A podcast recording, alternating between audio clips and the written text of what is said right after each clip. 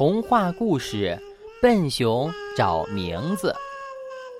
天快黑了，笨熊还没回家呢，焦急的在河边走来走去，满头是汗。他一边走，嘴里还不停的唠叨着：“刚才还有呢，怎么说不见就不见了？”笨熊快哭了。小鹿听见了，关心的问：“笨熊，发生什么事情了？”“不好了，不好了，我的东西丢了！”笨熊着急的嚷道：“笨熊这一嚷嚷呀，招来了许多小动物。别着急，慢慢说。”小鹿安慰他：“丢了什么？我们帮你找。”我丢了。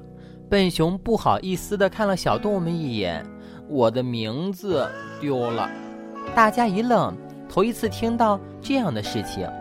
接着，小动物们七嘴八舌的劝笨熊。天马上要黑了，你先回家吧。名字丢了没关系，不影响你回家的。只要你没丢，就没事了。不行啊，名字对我来说很重要。笨熊急了，现在天黑了，他会害怕的。名字不会害怕的，小鹿说。如果我们找到了它，会送给你的。是啊，是啊，你的名字啊，即使给了别人。别人也不会要的。小猴笑嘻嘻地说：“你们不知道，名字一直陪伴着我。现在它丢了，如果我找不到它，它会多伤心呢。”笨熊想了想，又说：“如果这件事在你们身上发生，你们也会这样做的。”小动物们觉得笨熊说的有道理，我们帮忙找一找吧。小鹿对其他小动物们说。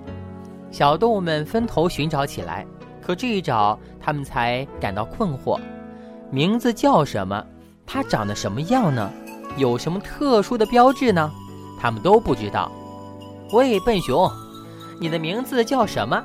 小猴很聪明地问：“这样找起来就快些了。”笨熊无奈地说：“我知道叫什么，就不犯愁了。”连笨熊都不知道名字叫什么，那小动物们如何寻找呢？再说了，名字是看不见摸不到的，找起来真困难。小鹿低头想了一会儿，问道：“笨熊，你的名字是怎么丢的？能说一下吗？”笨熊想了想，说：“我走到这儿，脚下突然被绊了一下，摔倒了，再爬起来，我的名字就不见了。”也就是说，在这之前，你的名字一直陪伴着你。你摔了一跤，它就丢了。小鹿说：“笨熊点了点头。那我们就在这儿找一找吧。”小鹿给小动物们打气：“说不定呢，马上就能找到了。”小动物们分头寻找起来。天黑了，小动物们仍旧没有放弃，还在认真的找着。风呼呼地刮过他们的头顶，摇的树叶哗啦哗啦的直响。小动物们呢，还在寻找。咕咚一声，有一样东西掉在小河里。笨熊一愣，大声喊了起来：“找到了，找到了！太好了！”小动物们围了过来。哎，让我们看看你的名字，它叫什么？长得什么样？它叫咕咚，长得很漂亮的。笨熊得意地笑了。笨熊终于找到了名字，小动物们生怕再出意外，一直把它送回了家。